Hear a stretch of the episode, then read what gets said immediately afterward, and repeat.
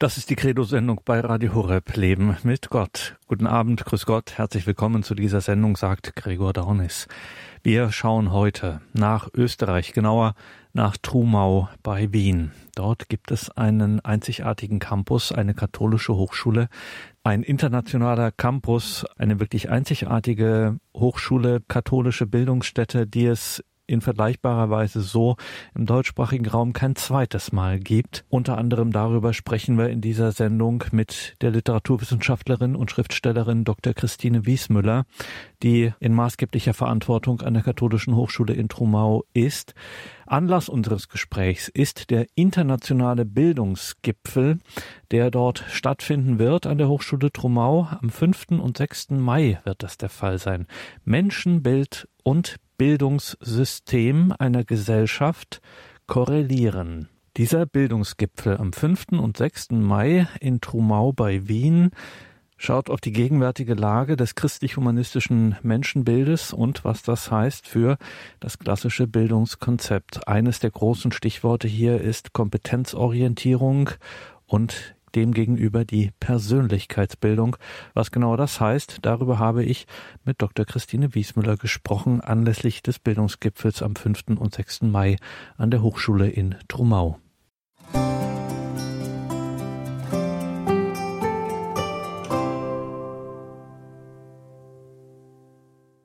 Frau Dr. Wiesmüller, der Begriff Bildungsgipfel, also das ist schon sehr hoch, im Grunde höher als auf dem Gipfel geht's nicht, kann man ein Thema nicht hängen. Bildung scheint Ihnen als Thema ausgesprochen wichtig zu sein. Warum ist das so? Inwiefern ist das so?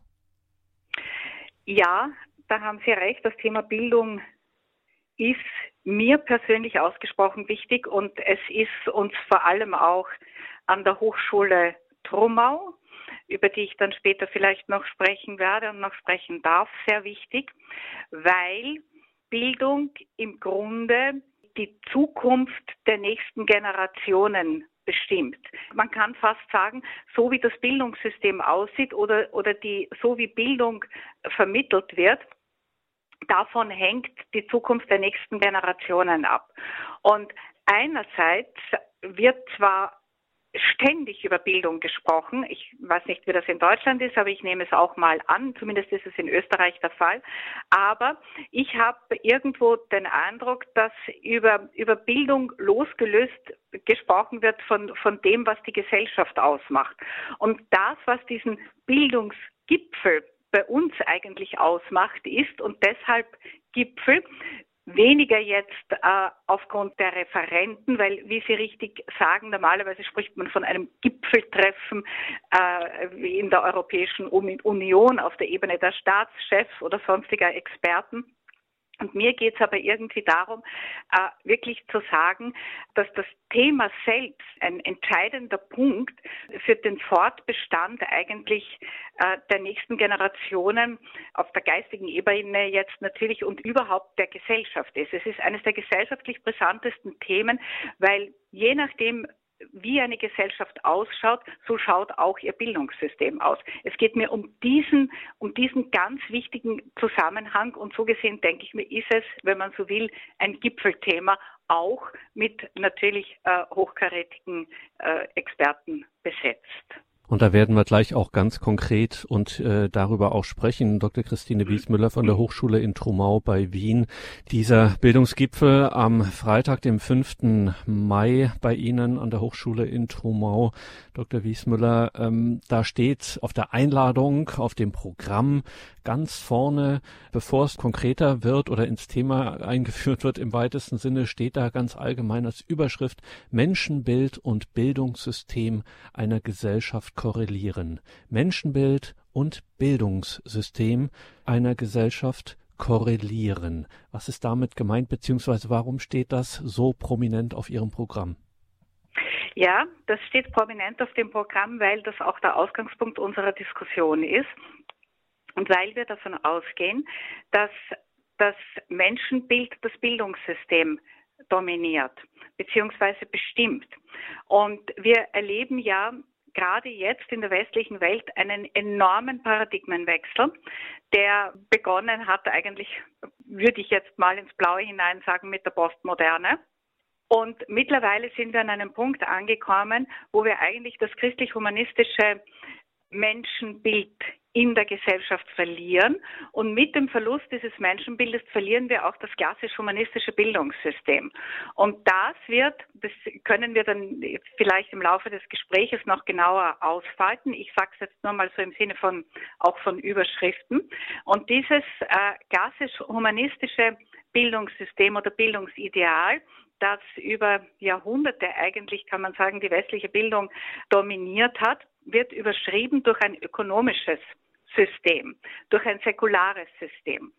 In Österreich hat diese sogenannte Bildungsreform vor 10, 15 Jahren begonnen, wo man sehr schleichend eigentlich davon gesprochen hat, dass man so quasi so eine Art kompetenzorientiertes Bildungssystem einführt oder man hat gesprochen von der sogenannten kompetenzorientierten Oberstufe.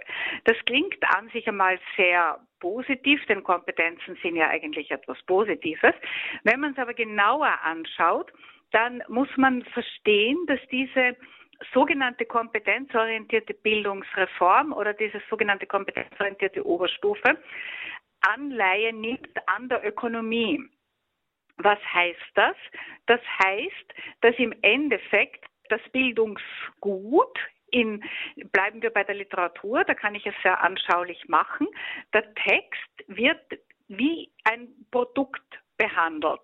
Und an diesen Text beziehungsweise an dieses Produkt werden Kriterien angelegt, die aus der Ökonomie kommen. Das heißt, ich muss mal den Inhalt erkennen und verstehen ein Produkt beschreiben können. Ich nehme jetzt einfach her, ein, ich bringe immer diesen Vergleich, ein Backerl Zucker. Ich muss einmal irgendwie verstehen können, aha, das ist ein feiner Zucker oder ein grober Zucker oder ein, ein, ein, ein Würfelzucker. Ich muss den Inhalt der Sache oder des Textes mal wiedergeben. Der zweite Punkt ist meistens eine genauere Beschreibung. Das heißt, die Machart, ja, wie ist dieses Produkt gemacht? Ich habe es gerade angedeutet, was hat es für eine Konsistenz, wofür kann man es verwenden, und so weiter. Wenn wir da auf der Ebene des Textes bleiben, geht es darum, irgendwie zu zeigen, eine Stilbeschreibung zu machen. Der dritte Punkt ist dann meistens ein Vergleich. Das heißt, ich vergleiche ein Produkt mit einem anderen. In der Schule ist es dann so, ich vergleiche einen Text mit einem anderen Text oder ich vergleiche einen Text mit einem Bild oder mit einem Gegenstand oder mit etwas anderem. Und der vierte Punkt ist dann die Analyse beziehungsweise die Interpretation beziehungsweise das Herausarbeiten der Bedeutung. Welche Bedeutung hat diese Textstelle für mich? Da kommt jetzt nämlich auch noch etwas sehr Interessantes hinzu. Wir leben ja in einer Gesellschaft, die sehr subjektiv dominiert ist. Das heißt, es geht nicht mehr darum, eine objektive Norm zu erreichen oder sich nach einer objektiven Norm zu orientieren, sondern es geht darum, die subjektive Befindlichkeit zu beschreiben. Und das ist auch etwas, was im Schulsystem immer mehr überhand nimmt. Das heißt, wie beurteile ich als Schüler jetzt diesen Text? Was bedeutet er für mich? Wie gehe ich damit um? Das heißt, mit anderen Worten, kaufe ich das Produkt oder kaufe ich es nicht? Und äh, so gesehen passiert da etwas aus meiner Sicht wirklich Gefährliches. Es beginnt eine Art von Zerstückelung. Denn man kann jedes Wissensgebiet, ich bleibe jetzt wieder bei der Literatur, weil das ein Fach ist, wo ich mich auskenne. Ich darf vielleicht eine kleine Seitenbemerkung machen. Vielleicht kennen mich Hörer und Hörerinnen von Radio Horeb von den Literaturtagungen die ich an der Hochschule Trumau durchgeführt habe. Und so gesehen verwende ich, bringe ich immer gerne Texte aus diesem Bereich.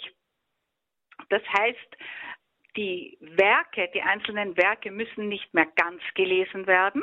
Ich muss ein Werk wie Faust, das übrigens in Bayern ich weiß nicht, ob es wirklich durchgezogen wurde, aber zumindest wurde es diskutiert, dass es bereits aus dem Matura-Lehrplan äh, gestrichen werden soll oder bereits gestrichen wurde, weil zu schwierig. Das heißt, man hat nicht mehr die Zeit und auch nicht mehr die Muße, ein ganzes Werk zu lesen, sich mit einer Figur zu beschäftigen, mich, sich wirklich einzulassen auf einen analytischen Prozess, sondern man nimmt einfach ein Stück Text heraus und erprobt an diesem Stück Text diese vorhin beschriebenen Kompetenzen. Ich wiederhole diese Kompetenzen noch einmal, weil sie eigentlich immer gleich sind. Inhalt erfassen, Aufbau, vergleichen und dann eine Entscheidung oder, oder zu treffen beziehungsweise eine Beurteilung. Wo läuft das Ganze hin? Das Ganze läuft darauf hinaus, dass ähm, man diese Art von Wissensvermittlung sehr leicht internetkompatibel machen kann, beziehungsweise sehr leicht digitalisieren kann, weil es ja nicht mehr um ein ganzheitliches Verstehen eines Werkes geht, auch um des Werkes selbst, ähm, um, um, also Bildung um, um, um, um ihrer selbst willen. Es geht nicht mehr darum, dass ich lerne, einfach mich mit der Sprache Goethes zu beschäftigen, mich mit Faust zu beschäftigen, mich mit einem großen Kunstwerk zu beschäftigen, sondern es geht darum, dass ich an einzelnen Textstellen, an einzelnen Wissensgebieten, an einzelnen aus dem, aus dem großen Komplex des, des, des Wissensgebietes herausgenommenen äh, Item, wie man sagen würde, Kompetenzen übe, die ich dann für die Gesellschaft brauche. Und das, was besonders schmerzhaft ist, ist, dass es ein wirklich säkulares Bildungssystem ist. Das heißt, es fällt jede Art von Transzendenz im Endeffekt weg. Es ist ein wirklich immanentes Bildungssystem.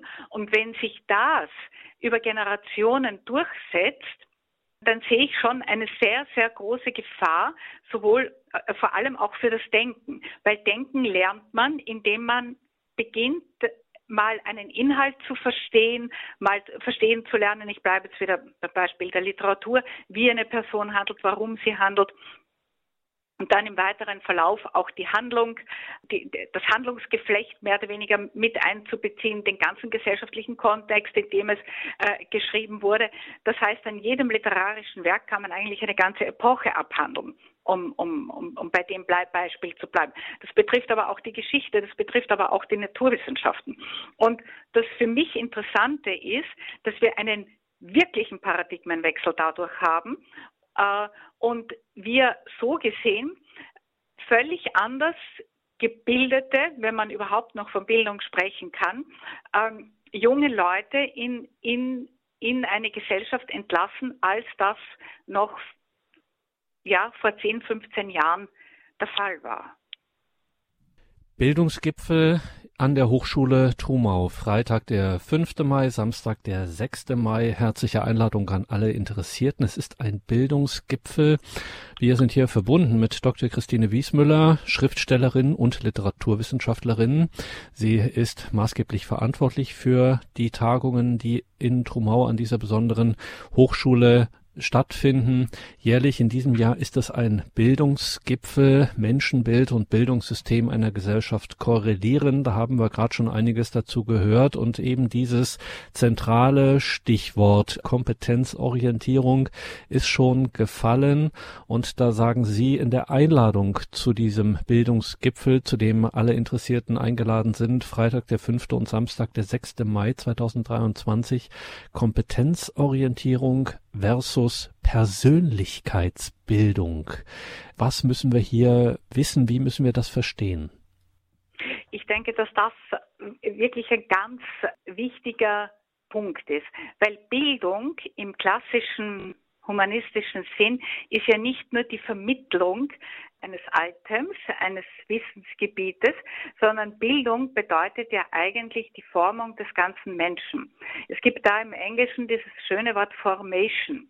Man kann das sehr schwer übersetzen. Formung trifft es nicht ganz, auch nicht Erziehung, aber es ist, es, es, es hängt damit zusammen. Das heißt, Bildung ist nicht nur die Vermittlung einer einzelnen Kompetenz, sondern Bildung ist gleichzeitig auch Erziehung und Formung des ganzen Menschen. Das war ja immer auch der Anspruch der großen katholischen Schulen, dass ich am an, an, an dem Wissensgebiet, an dem ich gerade arbeite, auch meine Persönlichkeit schule. Und da steht in erster Linie im Vordergrund dass natürlich jede Art von, von, nicht jede Art, aber dass das klassische Bildungssystem natürlich in erster Linie großen Wert darauf gelegt hat, auf die Schulung des analytischen Denkens. Das hat schon etwas mit der Formung auch der Persönlichkeit zu tun. Weil wenn ich gelernt habe, logisch zu denken, logisch ein Argument aufzubauen, dem anderen zuzuhören, anzuerkennen, dass der andere eine eine andere Person ist, eine eigene Würde hat, eine eigene Argumentation haben darf im, ich, ich mache jetzt eine kleine, kleine Abweichung. Sokrates hat äh, sogar noch gesagt, bevor ich überhaupt antworte, muss ich das Argument des anderen mal wiederholen, damit der sicher sein kann, dass ich ihn richtig verstanden habe. Das heißt, das klassische persönlichkeitsorientierte Bildungsideal und wie der Name schon sagt, hat etwas mit der Person zu tun. Ich muss in Interaktion sein mit dem anderen, sowohl der Lehrer mit dem Schüler. Und das passiert nicht, wenn ich den Bildschirm dazwischen habe. Ich muss schauen, wer der andere ist. Das hat etwas damit zu tun, dass die Schüler, wie die Schüler untereinander miteinander umgehen und wie natürlich auch die Lehrer mit den Schülern umgehen. Das heißt, die gesamte Interaktion, auf der eigentlich das klassische Curriculum aufbaut, mit den vielen, vielen Facetten. Also nicht nur die Wissensvermittlung, das Denken lernen, das analytische Durcharbeiten, die, die Art und Weise, wie man mit dem anderen umgeht. Äh, all das wird äh, verloren gehen oder meine ich, dass zumindest empfindlich auch gestört wird, dadurch, dass wir mit der Zeit über diese Kompetenzorientierung zu einem digitalisierten Unterricht kommen. Und wenn man sich die kompetenzorientierten Bücher anschaut, Lehrbücher anschaut, dann sind sie ja eigentlich bereits aufgebaut wie Displays. Es gibt die Sprechblasen, es gibt die Fragen, es gibt die kleinen Textstellen, es gibt die Bilder, es gibt dieses Duck, Duck, Duck, so als würde man wischen auf dem, auf dem Smartphone. Wenn Sie sich ein traditionelles, ich sage jetzt traditionelles oder klassisches Schulbuch anschauen, ich mache das mit den, ich zeige das den Schülern auch in der, in, in der Klasse, dann haben sie einen durchgängigen Text, beziehungsweise sie haben vielleicht zur Illustration das eine oder andere Bild. Aber die ganze Ausrichtung der, äh, des, des Arbeitens und des Lernens zielt darauf ab, ähm, dass, ich sage es jetzt mal, äh, dass die ganze Person sich mit dem Gegenüber sprich mit dem, was es zu lernen gibt und auch mit dem, der es vermittelt, äh, auseinandersetzt. Also so gesehen gibt es da einen wirklich gravierenden Unterschied, weil auf der in, auf der einen Ebene, auf der persönlichkeitsorientierten Ebene, steht die Person im Vordergrund, die Interaktion im Vordergrund und auf der anderen die Kompetenz. Die Kompetenz kann ich erarbeiten über das Internet, über einen Coach, über das Smartphone, über was auch immer da noch auf uns zukommt. Also die Person tritt in den Hintergrund.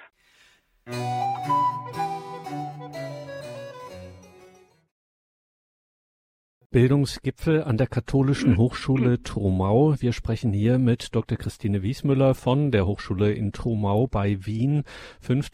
Mai und 6. Mai findet dort in Trumau bei Wien, also Trumau ist wirklich ein Katzensprung von Wien, findet dort dieser groß angelegte und wirklich auch, muss man sagen, prominent besetzte äh, Bildungsgipfel statt zu eben genau dem Thema, wo wir hier von Christine Wiesmüller ein wenig sensibilisiert werden, wie wichtig und wie zentral dieses Thema ist, der persönliche Persönlichkeitsbildung, die eben immer mehr unter die Räder gerät, je mehr man sich, wie das im Jargon heißt, wie wir auch gelernt haben, hier kompetenzorientiert Bildung vermittelt. Dr. Wiesmüller, Sie an der Katholischen Hochschule Trumau, das ist ja, muss man schon so sagen, äh, das ist ein Bildungsort im deutschsprachigen Raum, den es so in dieser Weise nicht gibt. Diesen internationalen und auch interdisziplinären Campus mit einer ganz besonderen Art des Studiums, Studiums, die eben äh, auch sich an dem orientiert oder das zum Ziel hat, was Sie gerade gesagt haben, nämlich Persönlichkeitsbildung. Wie ist denn so, wie schlägt sich das denn nieder? Wie ist denn bei Ihnen an der Katholischen Hochschule Trumau bei Wien der Bildungsanspruch? Unser Bildungsanspruch ist natürlich der klassische humanistische Bildungskanon, um das mal äh, äh so zu sagen ich muss vielleicht da kurz für alle Hörerinnen und Hörer, die die Hochschule Trumau noch nicht kennen, obwohl ich schon wirklich gerade mit meinen Literaturtagungen, das muss ich noch einmal äh, betonen, sehr oft zu Gast sein durfte auf Radio Horeb zu meiner großen Freude und natürlich da immer auch über die Hochschule gesprochen habe.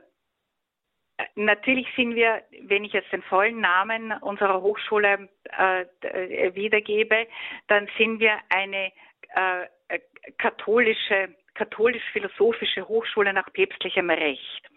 Das heißt, unser Hauptstudiengang ist ein Magister in Theologie, der staatlich anerkannt ist und äh, also an allen europäischen und westlichen Universitäten anerkannt ist.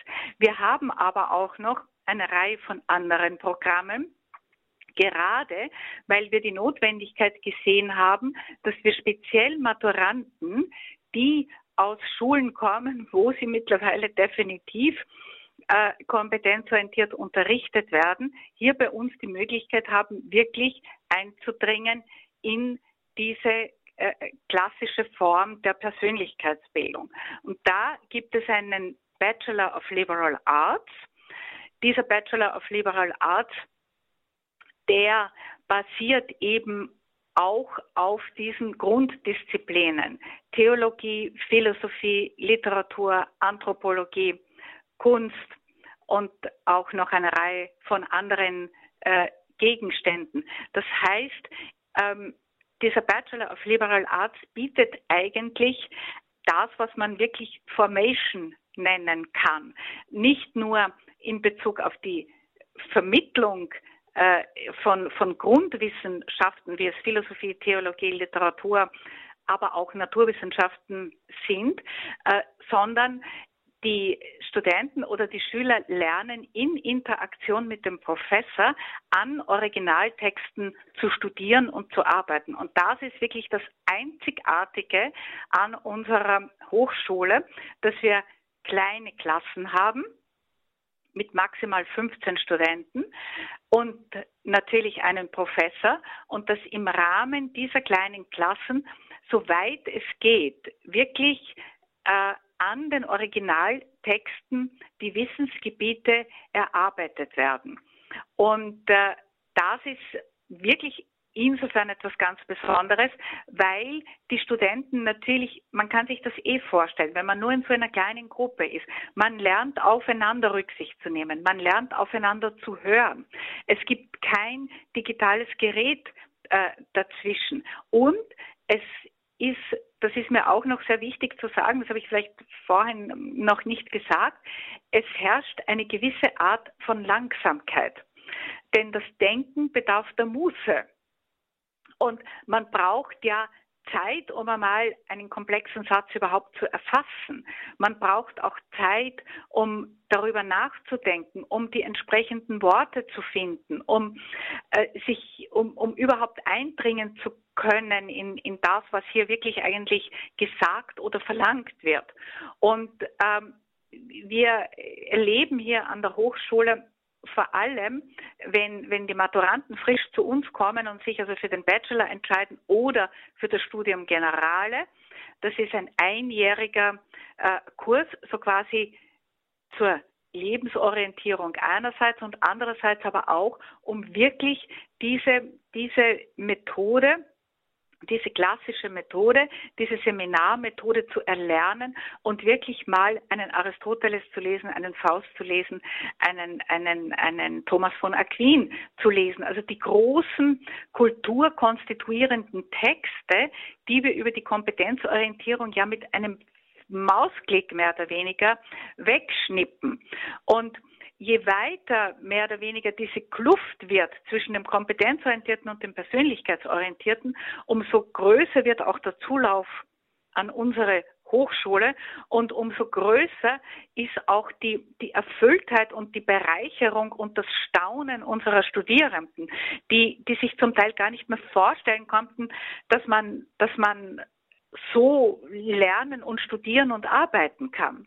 Weil nämlich man im Grunde viel mehr über den Menschen lernt, wenn man jetzt ein wirklich bedeutendes, wie ich vorhin sagte, kulturkonstituierendes Werk liest, wie zum Beispiel den Faust, ja, oder auch Shakespeare.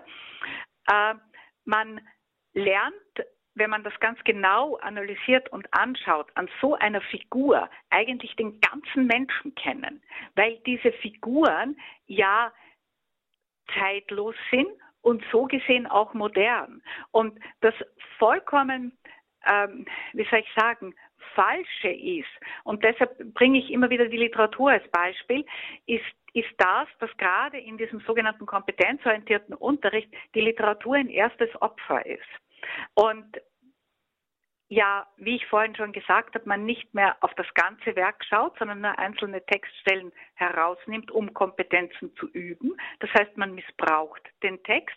Und jetzt kann man sich vorstellen, und ich, ich zeichne jetzt wirklich ein apokalyptisches Bild, dass es irgendwann eine Generation gibt, die nicht mehr weiß, wer Goethe ist, die nicht mehr weiß, die nicht mehr mit der Sprache Goethes aufwächst.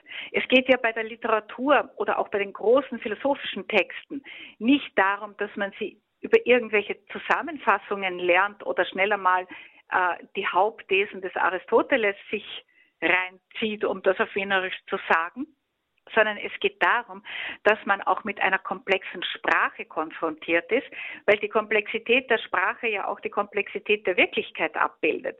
Wenn ich jetzt aber über das Digitale und über die Kompetenzorientierung gar nicht mehr lerne, komplexe Sätze zu erfassen, zu schreiben, zu denken, dann kann ich diese großen Texte und diese große Sprache auch gar nicht mehr erfassen. Dann interessiert sie mich auch gar nicht mehr. Dann habe ich vielleicht auch gar, gar niemanden mehr, der sie mir vermittelt.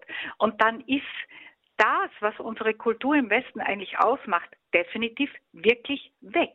Überschrieben, ausgelöscht. Das mag jetzt vielleicht ein bisschen apokalyptisch klingen, aber das ist es im Endeffekt nicht. Hinzu kommt noch etwas, wenn ich vielleicht das auch noch anschließen darf, dass ja das sogenannte neue Bildungssystem oder das kompetenzorientierte Bildungssystem, da es ja ein säkulares ist, dass die, die Kompetenzen äh, kommen ja aus der Ökonomie, natürlich auch, ähm, was jetzt die Erziehung der Schüler anbelangt, und das ist mir jetzt auch ganz wichtig, das noch zu sagen, basiert auf den neuen Ideologien.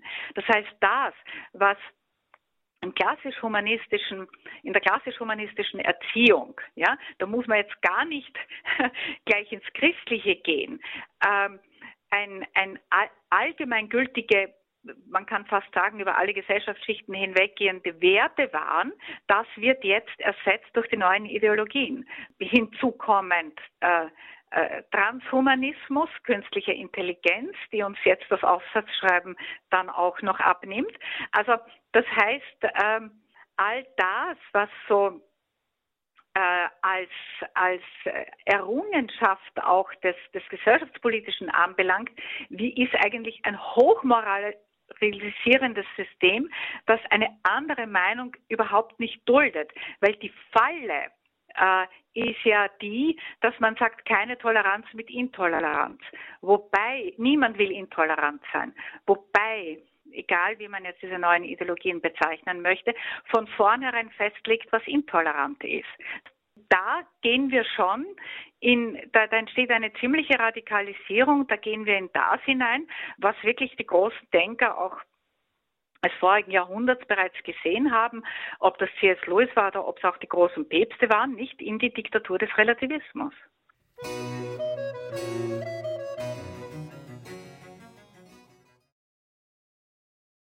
Bildungsgipfel in Trumau bei Wien, der katholischen Hochschule, der katholisch-philosophischen Hochschule in Trumau bei Wien mit ihrem besonderen Campus, mit ihrem besonderen Lehrangebot und eben mit jährlichen Tagungen. In diesem Jahr ist es ein Bildungsgipfel über zwei Tage, 5. Mai und 6. Mai. Herzliche Einladung hat alle Interessierten. Wir sind hier im Gespräch mit Dr. Christine Wiesmüller von der Hochschule Trumau. Frau Dr. Wiesmüller, wir schauen mal in das Programm. Das ist nämlich wirklich, das klingt alles sehr vielversprechend. Was erwartet mich denn da, wenn ich zu Ihnen komme am 5. und 6. Mai zum Bildungsgipfel in Trumau? Ja, wir haben uns äh, wirklich bemüht, wie soll ich das jetzt salopp sagen, wirklich äh, tolle Leute äh, äh zu finden, Personen zu finden, die durch ihr äh, bisheriges Wirken ähm, gerade zu diesem Thema wahrscheinlich sehr, sehr vieles sagen können. Ich darf vielleicht äh, mit den Meriten beginnen. Wir freuen uns sehr. Ich gehe jetzt nicht chronologisch im Programm vor, das kann man ja, wie ich hoffe, dann vielleicht über einen Link äh, über Ihre Website dann auch noch abrufen. Wir haben gewinnen können die äh, Frau Professor Hanna-Barbara Gerl-Falkowitz, die vielen Hörer und Hörerinnen wahrscheinlich bekannt ist. Ähm, sie ist von ihrer Grundausbildung her Religionsphilosophin Sie ist Ratzinger-Preisträgerin und sie leitet und, äh, an der Philosophisch-Theologischen Hochschule Benedikt XVI. in Heiligenkreuz das Euphrat-Institut für europäische Philosophie und unterrichtet auch in Heiligenkreuz. Und ihr, ähm, ihr Thema ist Geschlecht, Zugang zum Leben, ein Versuch zur Hinführung auf Mannsein, Frausein. Das heißt, Sie sehen, ich nehme dieses Thema deshalb heraus, weil vielleicht die Hörerinnen und Hörer sicher sagen, ja gut, was hat das jetzt mit Bildung zu tun? Das hat alles mit Bildung zu tun.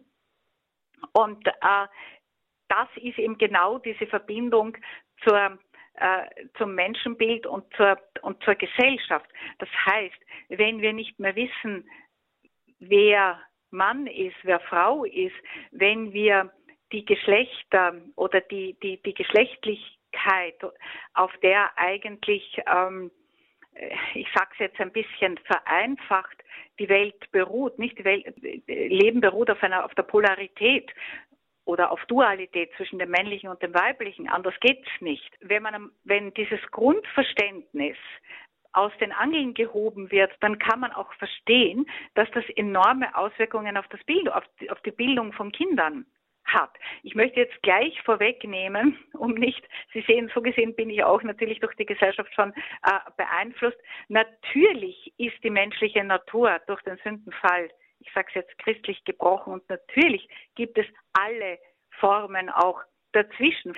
Das ist geschenkt, aber dass, dass die und, und keiner dieser Menschen darf irgendwie diskriminiert äh, werden oder in seiner einzigartigen Würde missachtet werden. Aber dennoch, man muss bei den Grundlegungen bleiben. Und wenn die Grundlegungen aus den Angeln gehoben werden, dann hat das wirklich äh, massive Auswirkungen. Ein weiterer Referent, den wir gewinnen konnten und der in Deutschland vielleicht auch bekannt ist, ist Johannes Harter. Er ist ja äh, nicht nur Theologe und hat dieses äh, Gebetshaus Augsburg gegründet, sondern er ist sicherlich einer der, der profiliertesten und prominentesten Kultur- und Gesellschaftskritiker, den wir im Moment haben. Und er wird eben sprechen auch zu dieser Krise von, von äh, Kultur, Literatur, Kunst äh, und Sprache. Dann ist es uns gelungen, nachdem wir ja eine englischsprachige Hochschule sind. Das soll sie jetzt aber nicht abschrecken. Wir haben zwei englischsprachige Autoren. Wir konnten einen Experten aus Liverpool und aus Oxford äh, gewinnen, die sich auch mit dem Thema äh, äh der Universitäten auseinandersetzen und auch mit dem Thema der neuen Technologien. Und weil da auch ein ganz wesentliches äh, Problem auch auf uns zukommt, beziehungsweise schon da ist, das mit dem auch zusammenhängt, worüber ich vorhin gesprochen habe. Sind die Universitäten noch Orte der Freiheit?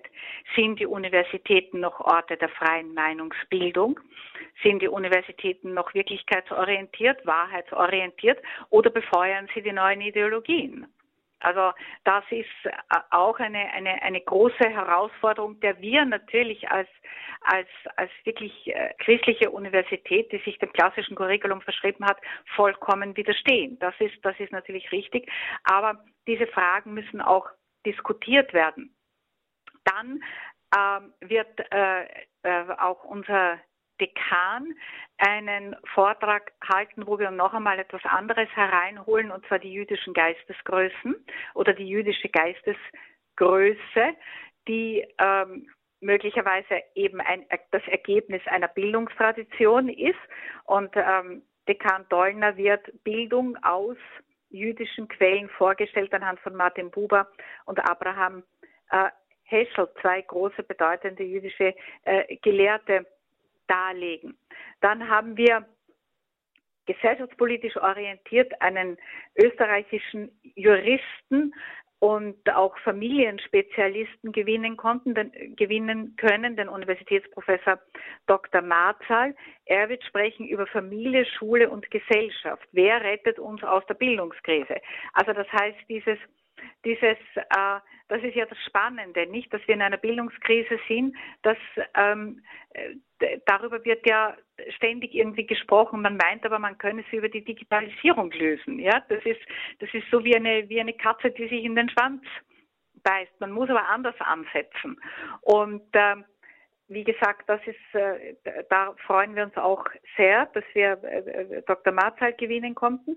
Und was auch sehr wichtig ist, ist, wir haben ein Panel zusammengestellt mit Experten, die aus dem österreichischen Schulbetrieb kommen.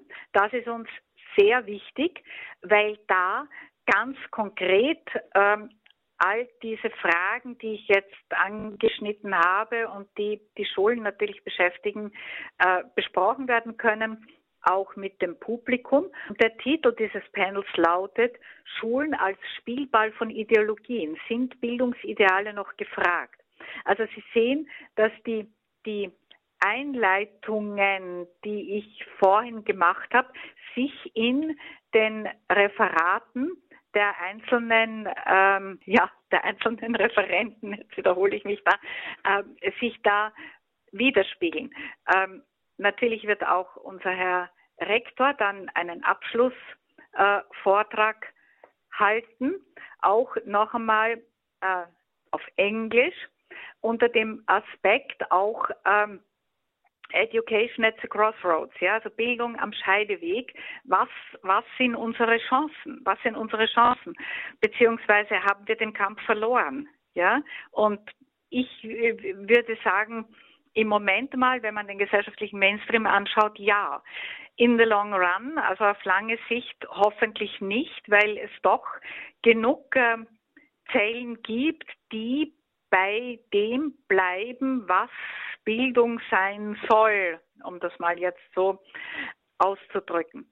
Also wir hoffen sehr, dass wir wirklich eine spannende Diskussion haben und dass wir dieses weite Feld äh, Menschenbild der Gesellschaft korreliert mit dem Bildungssystem, so kann man das ungefähr kann man äh, wirklich alles, was ich jetzt irgendwie hier ausgefaltet habe, äh, zusammenfassen, dass wir das wirklich ähm, wirklich ähm, äh, bearbeiten können. Ich habe noch eine wichtige Referentin vergessen, die Frau Dr. Walterskirchen. Bildung in totalitären Systemen ist ihr Thema.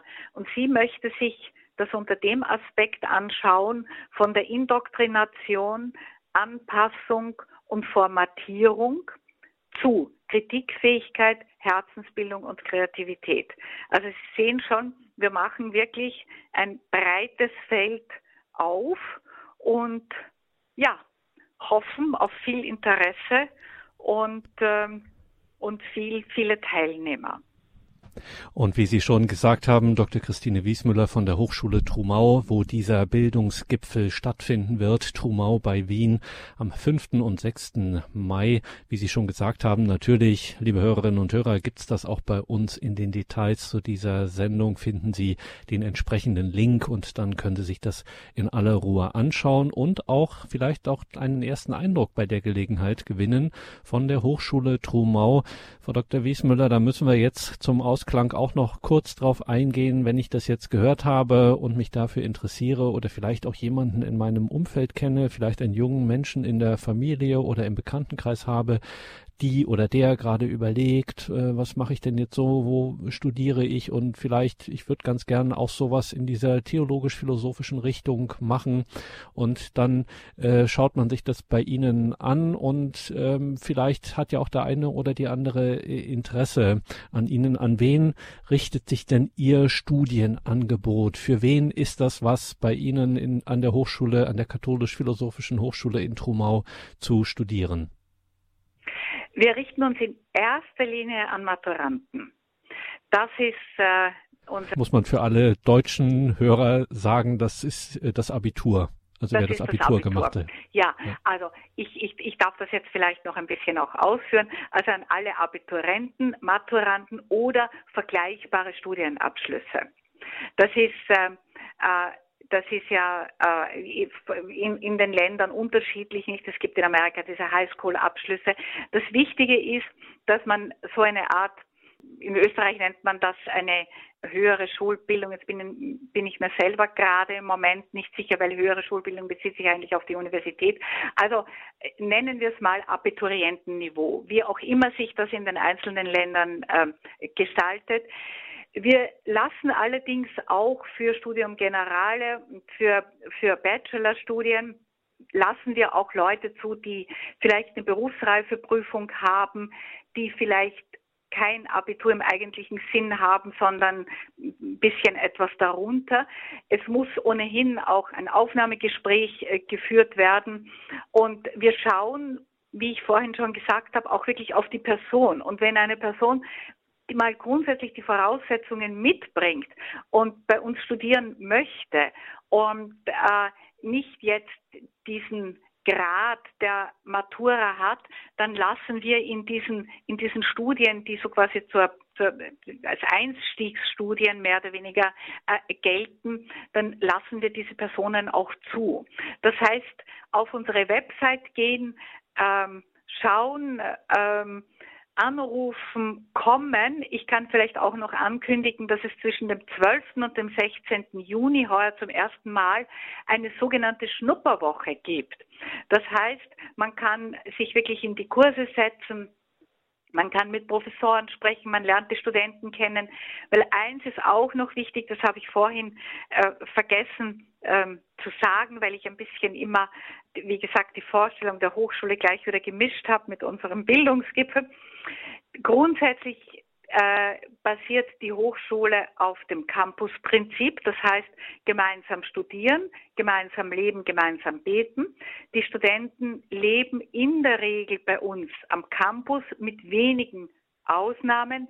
Ähm, das sind die, die ein kirchliches Doktorat bei uns machen. Das habe ich vielleicht auch noch vergessen zu sagen. weil ich mich heute so fokussiert habe auf diesen Bildungsgipfel. Wir haben ein kirchliches Doktorat und wir haben ein kirchliches Lizenziat auch, ein theologisches Lizenziat neben diesem Hauptmagister in Theologie und neben diesem dem Bachelor of Liberal Arts und dem Studium Generale und äh, last but not least ähm, Marriage and Family Studies, das heißt Studien zu Ehe und Familie. Das ist auch auf dem Niveau eines Bachelors und richtet sich vor allem, das ist ein sehr wichtiges Studienprogramm, vor allem in Zeiten wie diesen, wo ja die Ehe und die Familie so angefochten werden, richtet sich vor allem auch viele, die in der Pastorale arbeiten und die noch eine, eine höhere Bildung, Postgraduate, wie man das auch nennt, haben möchten.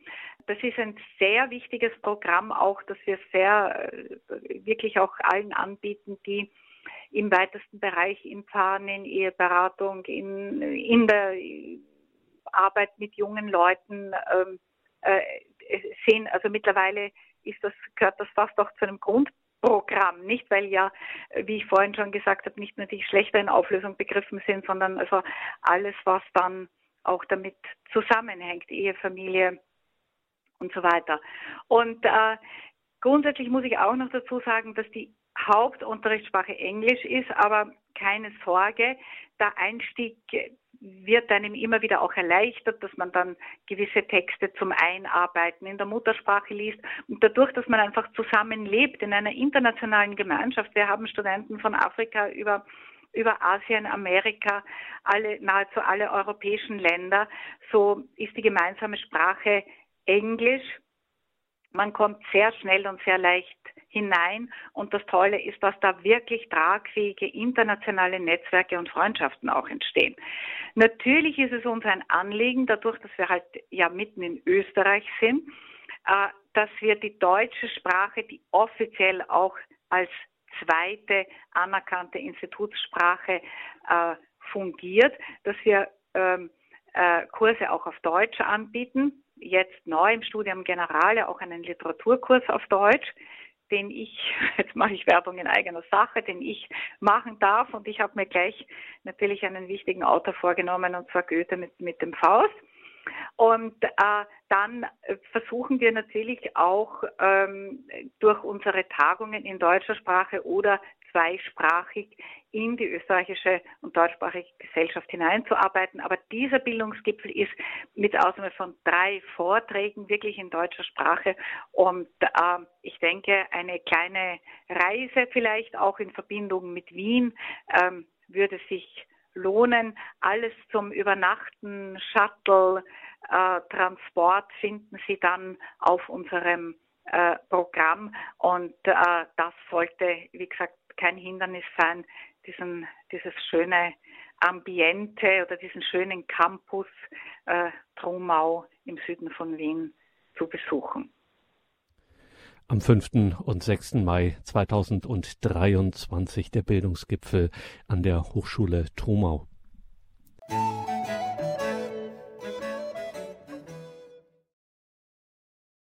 Internationaler Bildungsgipfel an der Hochschule in Trumau bei Wien. Am 5. und 6. Mai wird das der Fall sein. Menschenbild und Bildungssystem einer Gesellschaft korrelieren. Hier Kompetenzorientierung, da Persönlichkeitsbildung hier eine Standortbestimmung zu finden. Das versucht der Bildungsgipfel am 5. und 6. Mai an der Internationalen Katholisch-Philosophischen Hochschule in Trumau. Wir waren in dieser Sendung im Gespräch mit Dr. Christine Wiesmüller von der Hochschule in Trumau. Liebe Hörerinnen und Hörer, wir haben es mehrfach angesprochen in der Sendung. Natürlich haben wir das verlinkt in den Details zu dieser Sendung im Tagesprogramm. Schauen Sie sich das in aller Ruhe an. Wie gesagt, vielleicht ist ja zum einen jetzt ganz konkret aus diesem Anlass 5. 6. Mai der Bildungsgipfel etwas in Trumau und sowieso ganz allgemein lohnt sich da vorbeizuschauen. Vielleicht ist ja jemand in ihrer Umgebung, in ihrem näheren Umfeld für die oder für den das gerade, wenn es um junge Menschen geht, vielleicht genau das Richtige, hier einen Abschnitt des Studienlebens zu verbringen. Wie gesagt, ist ein besonderer, ein einzigartiger Campus im deutschsprachigen Raum. Danke Ihnen allen fürs Dabeisein. Hier folgt jetzt um 21.30 Uhr die Reihe Nachgehört. Bleiben Sie dran. Viel Freude hier im weiteren Programm. Mein Name ist Gregor Dornis. Ich wünsche Ihnen allen einen gesegneten Abend und eine behütete Nacht.